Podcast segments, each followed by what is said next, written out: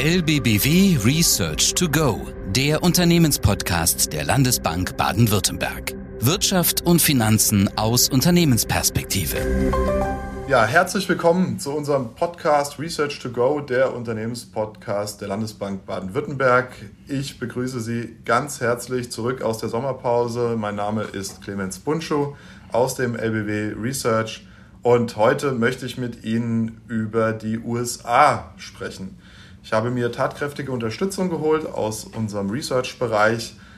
Dirk Klensch ist heute da. Er ist langjähriger Analyst und Beobachter der Vereinigten Staaten von Amerika, hat dort viele Jahre die Notenbank analysiert, die Volkswirtschaft eingeschätzt, entsprechende Prognosen abgegeben, auch die Währung natürlich, das Euro-US-Dollar-Währungspaar analysiert und insofern ein ausgezeichneter USA-Kenner.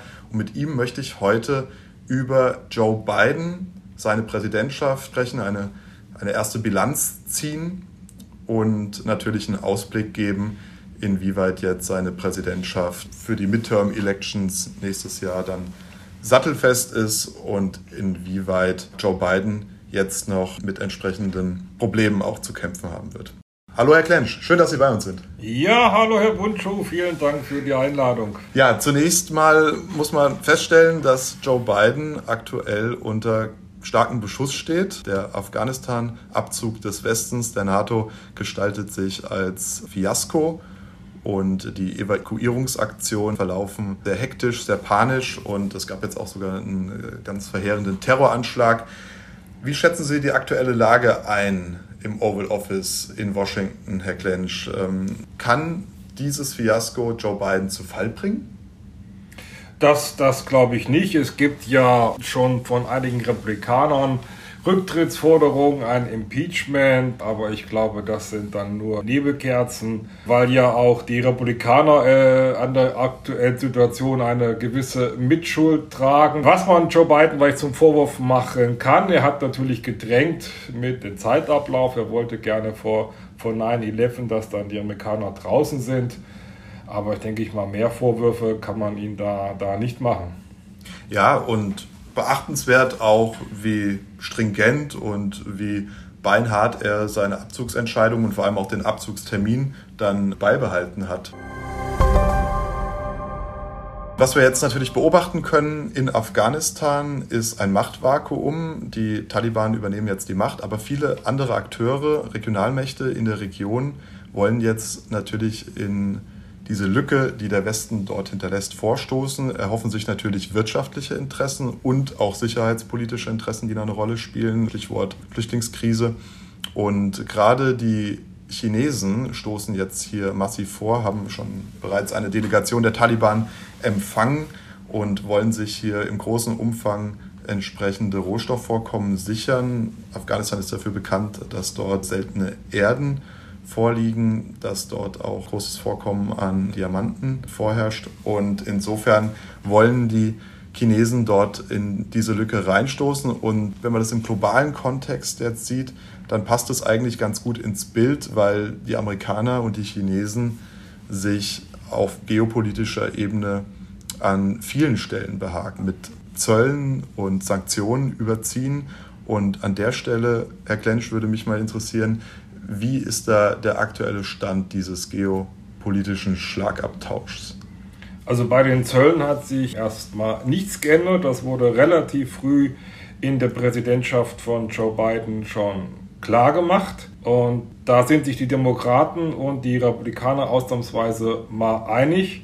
Aber auch davon abgesehen hätte Joe Biden überhaupt gar keinen Spielraum, weil in der amerikanischen Bevölkerung praktisch China nicht nur als Konkurrent, sondern schon als Feind angesehen ist. Hm. Also China ist das Land, was, was die Amerikaner selbst als größte Bedrohung nehmen und von daher ist dann praktisch der Spielraum für Joe Biden gegenüber China eine nicht härtere Linie zu verfolgen, also extrem gering. Was mir auch in Bezug auf China Sorge macht, ist weil ich das Verhalten gegenüber Australien. Also das ist halt wirklich schon erschreckend, wie da der ähm, chinesische Botschafter auftritt, wie Lieferungen von äh, australischem Wein nach China nicht gelöscht werden, wie dort in die Innenpolitik eingegriffen wird. Und das ist jetzt praktisch mal ein Land, Und äh, man hat etwas den Eindruck, die Europäische Union guckt dorthin und hofft einfach, okay, hoffentlich werden die Chinesen uns gegenüber auch nicht so auftreten. Deswegen denke ich, wäre jetzt noch Zeit, dass man jetzt halt praktisch Allianzen schmiedet. Ja. Also Australien als äh, quasi Präzedenzfall, die Speerspitze der westlichen Allianz unten im Südpazifik äh, mit einem immensen Handelsvolumen mit der Volksrepublik China. Und da werden jetzt gerade Grenzen ausgetestet, ja. Äh, nicht nur die sprichwörtlichen oder im wahrsten Sinne des Wortes die Grenzen in der Region, sondern eben die politischen und wirtschaftspolitischen Grenzen. Ja. Ich denke auch, dass das für die Europäische Union wegweisend wird, wie der Westen insgesamt Australien hier gegen China auch unterstützen kann. Ja, und jetzt ist ja die Europäische Union halt in der nicht so angenehmen Situation, dass halt China ein wichtiger Handelspartner ist. Also Europa hat mehr zu verlieren als die Vereinigten Staaten. Ja. Und innerhalb Europas die Bundesrepublik Deutschland nochmal umso mehr, weil wenn man sich gerade die, die großen Blue Chips, aber auch viele Mittelständler anschaut, wo mittlerweile einfach der Hauptumsatz in Südostasien generiert wird und vor allem natürlich in der Volksrepublik China. Gut, also das, das heißt, mag halt erklären, warum weil Angela Merkel etwas anderes spricht als Boris Johnson. Ja, ganz genau, richtig. Aber an der Stelle auch sehr interessant, äh, was uns von unseren Hörerinnen und Hörern zuletzt erreichte an Fragen. Und eine davon war, welche Auswirkungen hat jetzt dieser Schlagabtausch auf den deutschen Mittelstand? Weil wir sehen ja, dass die Amerikaner und die Chinesen auch die westlichen Konzerne in eine Dilemmasituation bringen. Das heißt, liebe Unternehmen, entscheidet euch, entweder ihr macht Geschäfte mit uns, mit den Amerikanern, und dann habt ihr Zugang zum amerikanischen Absatzmarkt und lasst die Finger aber bitte von China oder fahrt dort euer Engagement zumindest zurück oder wir sanktionieren euch. Und die Chinesen machen das vice versa ähnlich. Und äh, jetzt haben natürlich viele europäische mittelständische Konzerne die Befürchtung, dass sie da jetzt zwischen die Fronten geraten könnten und dort dann einfach auch das Nachsehen, was Marktanteile angeht, haben könnten. Und wie schätzen Sie diese Situation ein, Herr Klensch?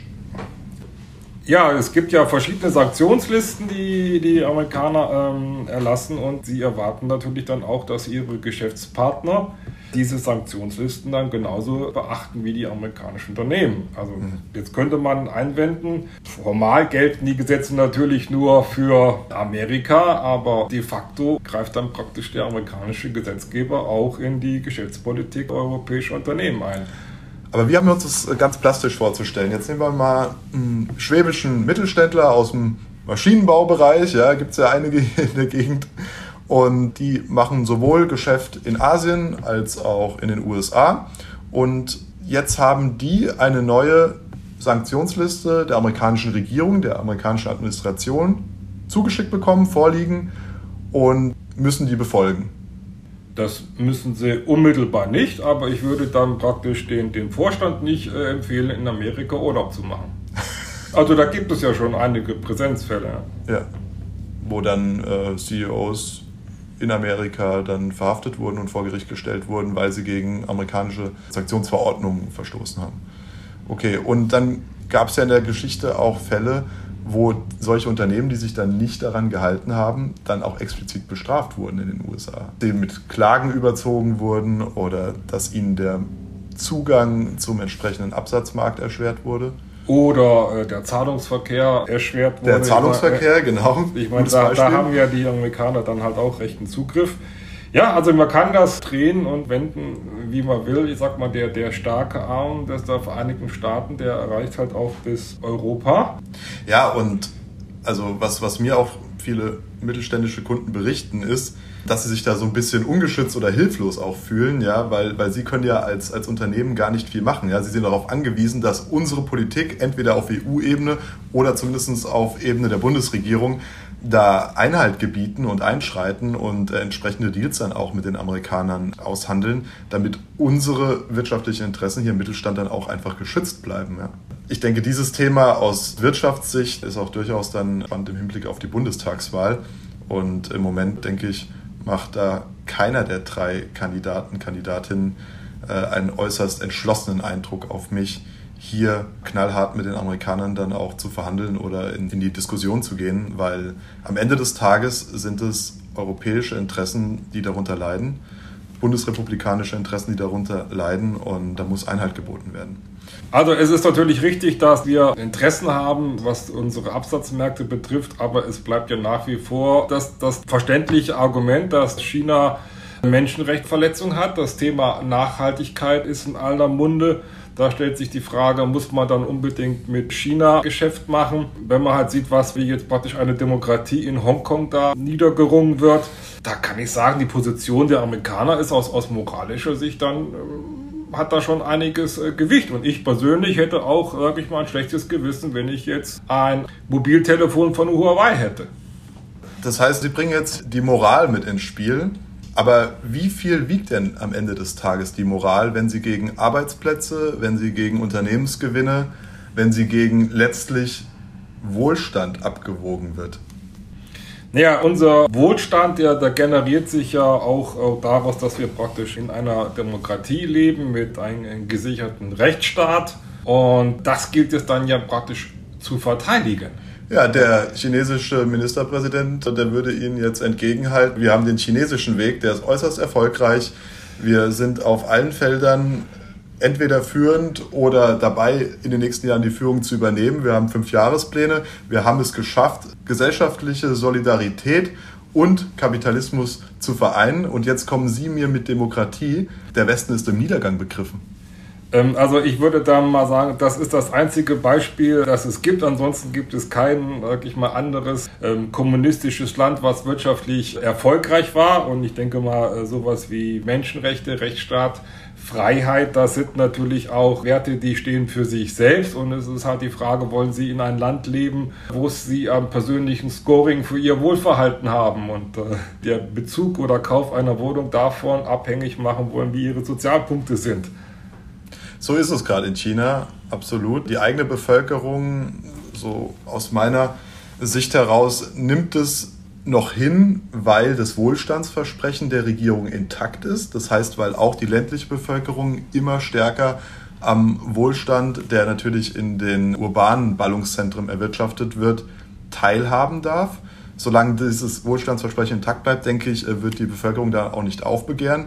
Und ich denke, das haben auch schon vor 20, 30 Jahren sogenannte China-Experten gesagt, dass irgendwann die Volksrepublik demokratisiert wird und dann werden auch die Wachstumsraten erstmal runterkommen. Dann wird man eher vielleicht sich Richtung Indien annähern. Nichts davon ist eingetreten. Die Chinesen gehen sehr, sehr stringent und diszipliniert ihren Weg, werden immer erfolgreicher. Wir haben es jetzt auch gerade bei Olympia gesehen, ja, im Medaillenspiegel, wie sie mittlerweile vorne liegen. Und äh, das ist natürlich bei den wichtigen Zukunftstechnologien äh, in ähnlichem Maße der Fall. Die Amerikaner als letzte Verteidiger des westlichen Bündnisses halten noch dagegen, können das meines Erachtens auch sehr gut.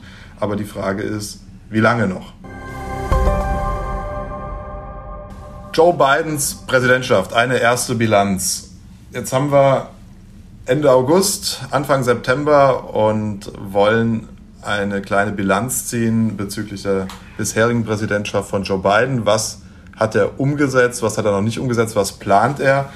Und äh, ich denke, was ganz bezeichnend ist, aus dem Wahlkampf heraus noch wurde er als Sleepy Joe verspottet von Donald Trump und gleich mal in den ersten Tagen hat er wirklich losgelegt, hat ein Programm nach dem anderen auf den Weg gebracht und eine Reformanstrengung nach der nächsten bemüht. Und Herr Klensch, hätten Sie das gedacht, dass dieser schon etwas in die Jahre gekommene alte weiße Mann so eine Dynamik entfalten kann?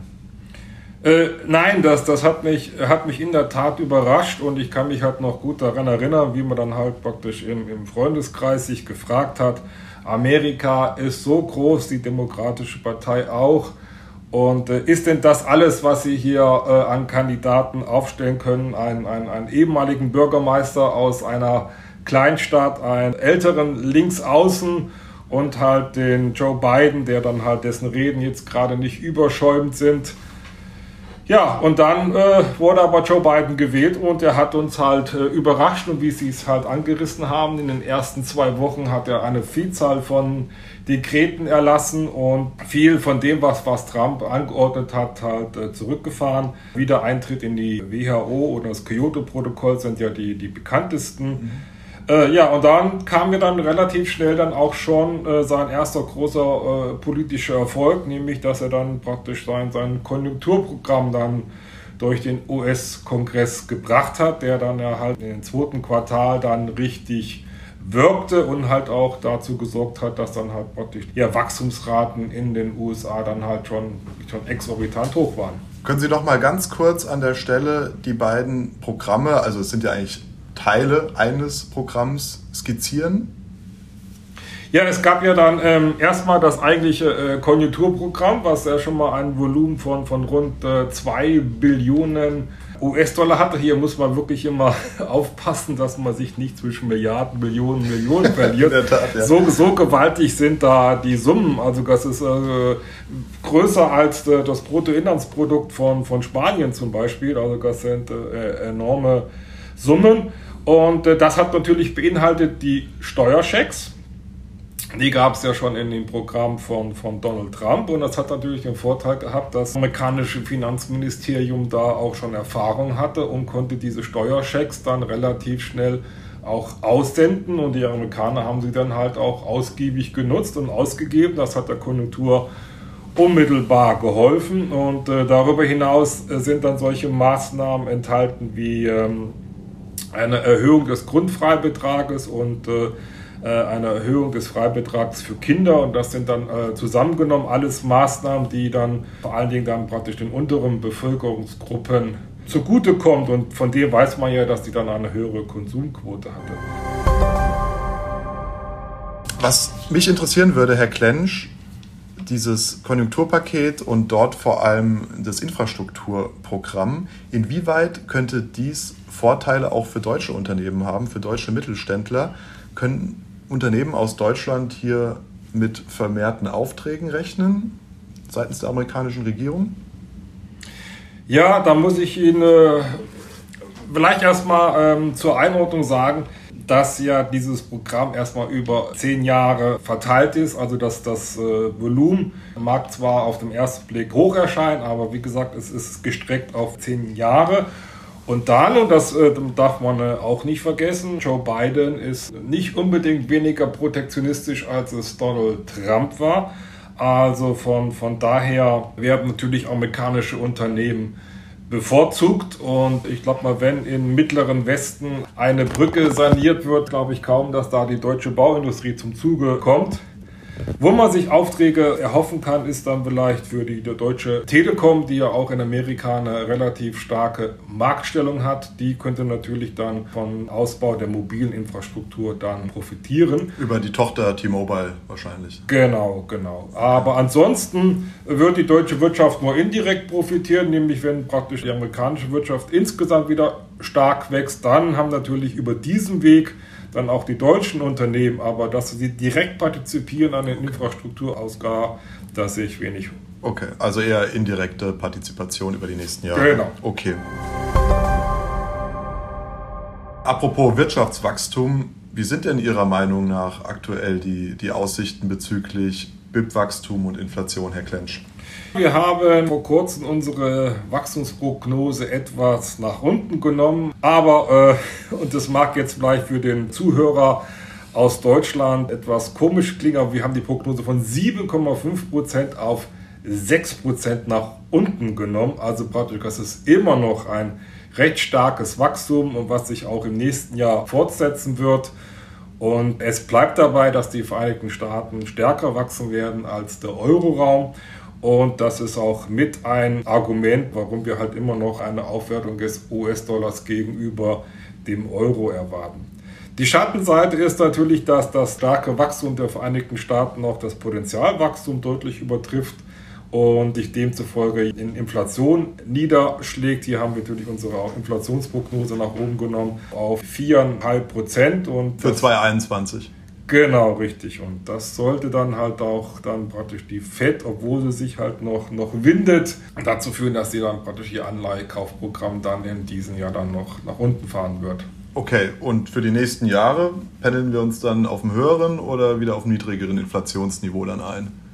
Ja, da hat ja die amerikanische Zentralbank gesagt, dass sie ihr 2% Inflationsziel jetzt im Durchschnitt erreichen will. Und ähm, auch der amerikanische Zentralbankpräsident will praktisch die Grenzen des Wachstums ausloten und so lange expansiv sein, wie dann praktisch auch benachteiligte Bevölkerungsgruppen wieder in den Arbeitsmarkt integriert werden können. Also das geschieht meistens dann, wenn wir halt einen lang anhaltenden Aufschwung sehen und das ist natürlich ein gefährliches Experiment, aber die amerikanische Zentralbank will es wohl, wohl eingehen.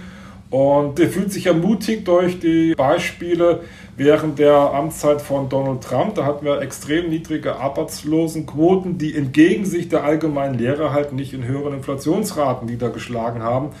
Und da sieht sich jetzt halt praktisch die amerikanische Zentralbank das nimmt sie als Vorlage, um eine weitere expansive Politik zu betreiben. Und jetzt haben wir aber tatsächlich schon eine sehr hohe Inflationsrate und das wird halt damit kleingeredet, dass es halt nur gewisse Bereiche umfasst, aber die gleiche Argumentation hat die amerikanische Zentralbank auch Ende der 60er, Anfang der 70er Jahre gemacht. Da waren es auch nur Ausreißer, die die Inflation nach oben getrieben haben. Und wie das Ergebnis ausgegangen ist, werden ja die meisten Zuhörer wissen. Ja. Also ich denke, wir können festhalten, dass uns die Überschussliquidität äh, noch einige Jahre erhalten bleiben wird. Und äh, auch wenn Tapering jetzt demnächst dann losgehen dürfte in den nächsten Monaten, äh, werden wir dennoch eine, eine sehr hohe Überliquidität haben, die äh, die Märkte und die Wirtschaft hier dann auch versorgt. Ja, Herr Klensch, dann zum Schluss, was ist Ihr Fazit? Nach acht Monaten Joe Biden von Sleepy Joe keine Rede, er ist hochdynamisch unterwegs. Was ist Ihre Bilanz? Ja, ähm, ich würde mal sagen, der richtige Mann zur richtigen Zeit. Amerika hat jetzt einen Präsidenten gebraucht, der ausgleichend wirkt und der vielleicht die, die scharfe Trennung zwischen Republikanern und Demokraten zu überwinden versucht. Das hatten wir ja auch schon gesehen, dass er bei seinen verschiedenen Programmen dann halt auch immer versucht, die Republikaner im US-Senat einzubinden. Sehr integrativ, ja. Von daher ist es jetzt der Präsident, den die Vereinigten Staaten brauchen. Und ob er dann als großer äh, Versöhner in die Geschichte eingehen wird oder aber dann vielleicht als großer Verlierer, das äh, wird die Geschichte dann noch erweisen. Aber wenn Sie mich fragen würden, welche, welche Note ich ihm geben sollte, dann wäre das schon ziemlich, ziemlich gut, was er bis dato als Präsident geleistet hat. Also eine 2. was würden Sie dem US-Präsidenten denn empfehlen, wirtschaftspolitisch, was er jetzt auf jeden Fall noch auf die Agenda nehmen sollte, was er vielleicht noch nicht auf dem Schirm hat? Nee, ich finde, er macht das schon recht gut und jeder US-Urlauber kann sich ein eigenes Bild machen von, von der Infrastruktur in den Vereinigten Staaten und dass er das angeht, das denke ich mal, liegt auf der Hand und das ist ja dann vielleicht auch geeignetes Potenzialwachstum nach oben zu treiben. Ansonsten hat ja seine Politik ja ausgerichtet auf eine Einkommensumverteilung von oben nach unten. Und also die Überwindung der sozialen Spaltung eigentlich in den USA, ne? Genau, die ja in den letzten äh, Jahrzehnten deutlich zugenommen hat und das konnte per se ja von sich auch ein, ein Wachstumshindernis sein. Und es ist ja auch in, interessant zu sehen, dass natürlich im Vorfeld der, der Wahl da warnenden Stimmen war, sollten tatsächlich die, die Steuererhöhungen für Unternehmen kommen, dass sich dann die Investitionstätigkeit verlangsamt und nichts dergleichen ist der Fall. Also die Unternehmen sind sehr geneigt, ihre Investitionen zu erhöhen. Mit einer Ausnahme, der Verband der Kleinunternehmer, dort ist Investitionsneigung eingebrochen nach der Wahl von Joe Biden. Aber die haben sich mittlerweile auch erholt. Also auch der amerikanische Unternehmer freut sich über steigenden Umsatz und wird dann halt auch seine Investitionen tätigen, unabhängig davon, ob er jetzt 21% oder 25% jetzt an Unternehmenssteuern zahlen muss. Vielen Dank, Herr Klensch. Ich halte fest, dass Sie Joe Biden ein durchaus positives Zeugnis ausstellen und dass Sie als Volkswirt und erfahrener USA-Kenner hier durchaus zuversichtlich in die Zukunft blicken. Und ich denke, dass es auch für die wirtschaftliche Zusammenarbeit zwischen unserem Mittelstand und den amerikanischen Unternehmen bzw. den amerikanischen Administrativen durchaus positiv zu werten ist für die Zukunft. Ich bedanke mich ganz herzlich, dass Sie bei mir waren. War kurzweilig, hat Spaß gemacht. Ja, das Vergnügen lag auf meiner Seite.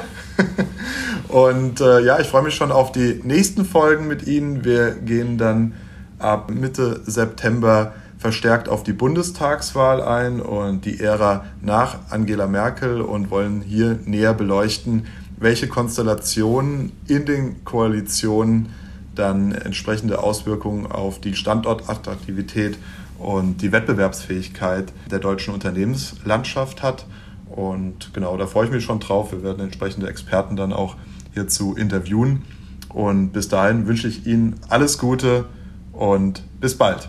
Das war LBBW Research to Go, der Unternehmenspodcast der Landesbank Baden-Württemberg. Jetzt abonnieren oder besuchen Sie uns auf lbbw.de. Wir verfolgen für Sie Weltwirtschaft und Finanzmärkte, analysieren Märkte und Trends. Bereit für Neues. LBBW.